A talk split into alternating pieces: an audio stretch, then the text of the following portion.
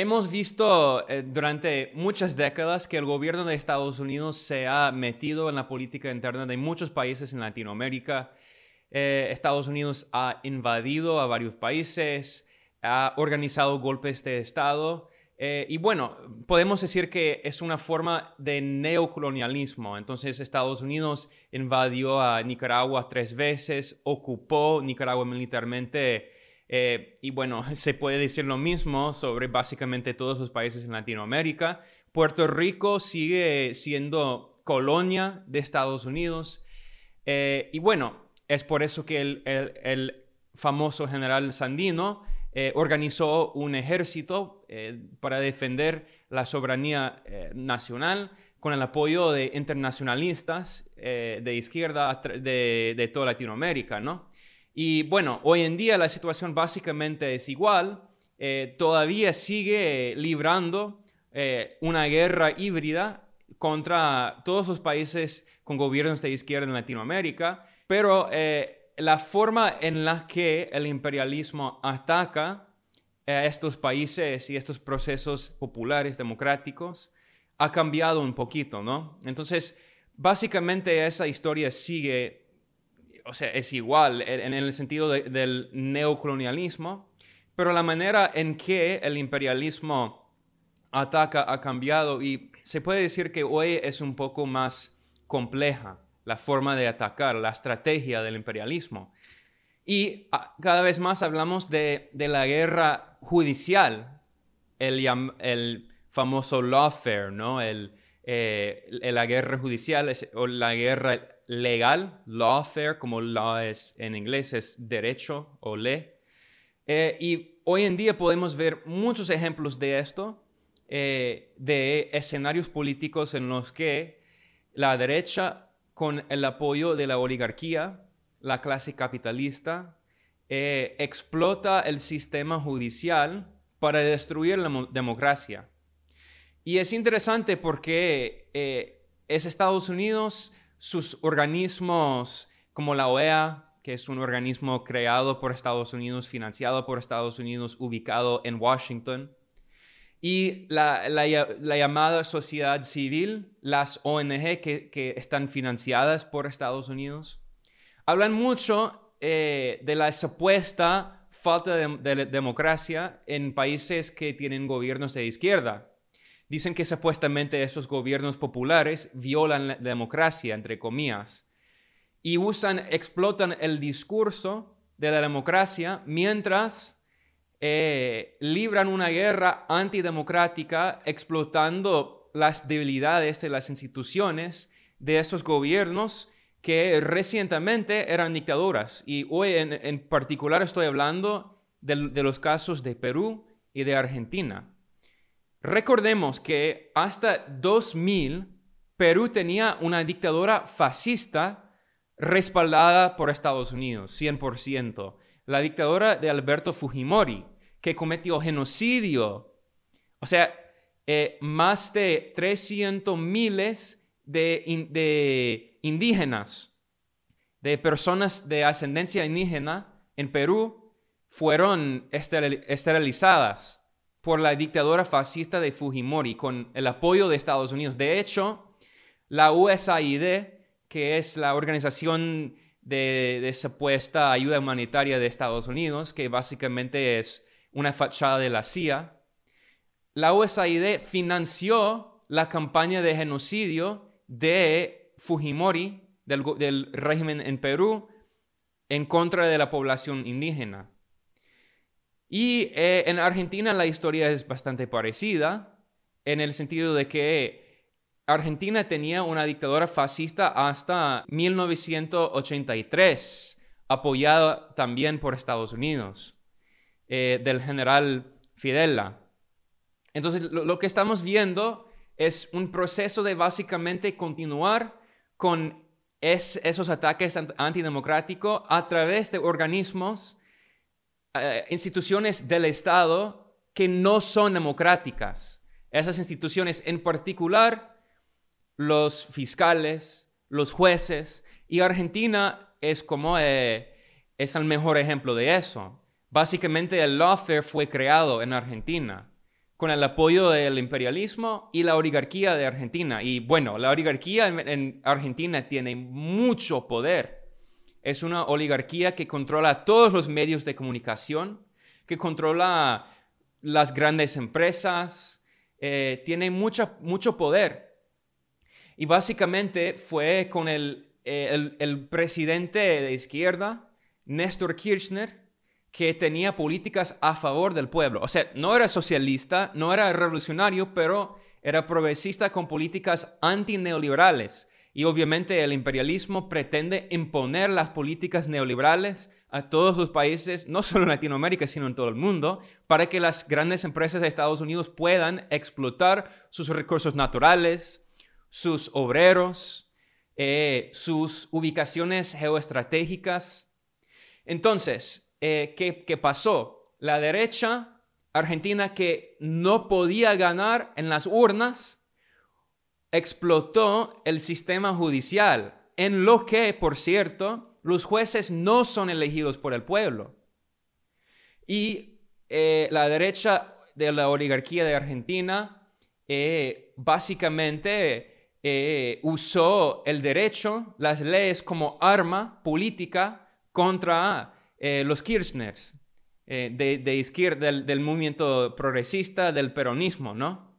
¿Y qué pasó? Eh, después del fallecimiento de Néstor Kirchner, Cristina Fernández de Kirchner, la esposa del expresidente Néstor, ella se convirtió en presidenta y la derecha, entre 2004 y este año, la derecha usó el sistema judicial 654 veces con denuncias, o sea, 654 denuncias contra Cristina desde 2004. Entonces estamos hablando de varias denuncias, varias causas frívolas, sin, sin base política, sin base legal, judicial, para atacarla a la presidenta y después cuando salió del poder eh, la guerra judicial continuó.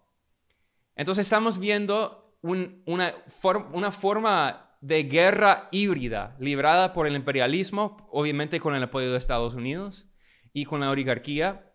Y ahora, ¿qué pasó? Eh, bueno, hay un gobierno actual en lo que eh, Cristina es vicepresidenta, pero no tiene mucho poder y quería, bueno, estaba hablando de, de la posibilidad de volver a ser presidenta en la elección que viene en 2023. ¿Y qué pasó? La derecha eh, básicamente sobornó a los jueces, a los fiscales, eh, y escribieron eh, una, una condena hace tres años, en 2019, para que ella no pueda participar en las elecciones en el año que viene, y la condenó a seis años en la cárcel y eh, ella está prohibida, no puede ser candidata eh, en, una elección, no puede tener un cargo público. Entonces, lo que estamos viendo básicamente es un intento de robar la elección para que la derecha pueda ganar, porque no puede ganar una elección libre mientras habla de la democracia, entre comillas, ataca a Venezuela, Nicaragua, Cuba, Bolivia, mientras ellos son los que violan la democracia popular porque representan solo los intereses de la oligarquía económica, la clase capitalista. Es exactamente lo que pasó en Brasil eh, con el, encarcelamiento del, compañero Lula de Silva. El expresidente, ahora es presidente electo de nuevo, en 2018 fue encarcelado. ¿Y qué, y qué pasó? Después, la Corte Suprema de Brasil admitió que las cargas eran falsas. O sea, él no hizo nada ¿Y quién lo encarceló? Un juez corrupto, asocio de la CIA, aliado de la CIA, que se llama Sergio Moro. Y después de encarcelarlo a Lula, ¿qué pasó? Se convirtió en el, en el ministro de Justicia del gobierno de extrema derecha de Jair Bolsonaro. O sea, fue su premio, fue apremiado. ¿Y qué pasó después? En 2019 Bolsonaro y Sergio Moro fueron a Estados Unidos y visitaron la sede de la CIA en Virginia, en Estados Unidos, de la propia CIA, que ha, organizado muchos golpes de Estado, ataques antidemocráticos contra los gobiernos populares de Latinoamérica y de todo el mundo. Entonces, ahorita estamos viendo el mismo, es un poco diferente, pero básicamente la misma estrategia de la guerra judicial y la guerra híbrida contra el compañero Pedro Castillo, otro presidente de izquierda en Perú que fue elegido por el pueblo peruano. ¿Y qué pasó? Cuando él entró, o sea, él ganó la elección en las urnas y inmediatamente la derecha de la oligarquía, la derecha fujimorista que apoya a la dictadura fascista apoyada por Estados Unidos, usó el sistema judicial para atacarlo. Y atacarlo, y atacarlo, y atacarlo con el lawfare, ¿no? ¿Y qué pasó? Eh, el sistema judicial dijo que supuestamente eh, que cometió el terrorismo. O sea, y sabemos que la dictadura fascista de Fujimori básicamente decía que cada persona que estaba en contra de su régimen antidemocrático era terrorista. Cada persona de izquierda, eh, la gente humilde que quería sindicatos, bueno, y hoy en día es la misma estrategia. Entonces, libraron una guerra judicial contra su gobierno. El Congreso que está controlado por la derecha oligarquía, de, la oligarquía y eh, los grupos que representan los intereses de, los grandes, de, las grandes empresas que básicamente eh, compran las elecciones. El Congreso en, en Perú está completamente corrupto había un escándalo, el, famoso escándalo de los Mamani videos, que muestran, eh, esos videos filtrados muestran que los congresistas de derecha, en particular los fujimoristas, como la, hija del ex dictador eh, Keiko Fujimori, eh, que ella quería ser presidenta en 2021 y fue candidata en las elecciones, ella sobornó y sus colegas, su hermano, sobornaron a los congresistas para que, eh, y bueno, con el apoyo del expresidente de derecha, Kaczynski, para que votaran a favor de ellos. Entonces, ellos son los corruptos, ellos son los antidemocráticos y el pueblo peruano conoce esa realidad muy bien. Según una encuesta en septiembre, el Congreso de Perú solo tenía una aprobación del 7%, del 7%. Pero dicen que son los democráticos, dicen que el presidente Castillo supuestamente es dictador porque él quería disolver el Congreso antidemocrático, el Congreso golpista que pretendía ah, organizar un golpe de Estado contra él, que fue elegido por el pueblo, que no es corrupto como ellos. Entonces, básicamente lo que... Y, bueno, tengo que decir que antes de terminar, que una cosa muy buena es que el pueblo peruano está en las calles. Hay protestas muy grandes.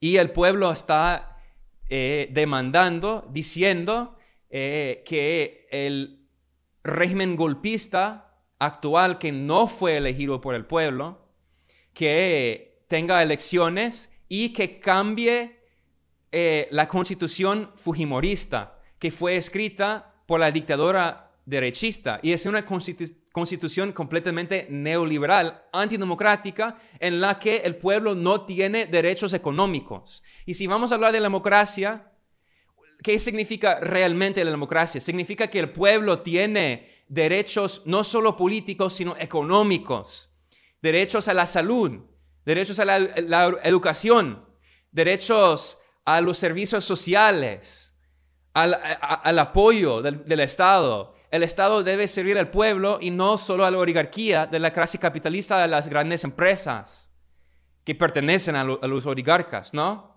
Entonces lo que estamos viendo ahora son protestas masivas en contra de esta, este golpe de Estado.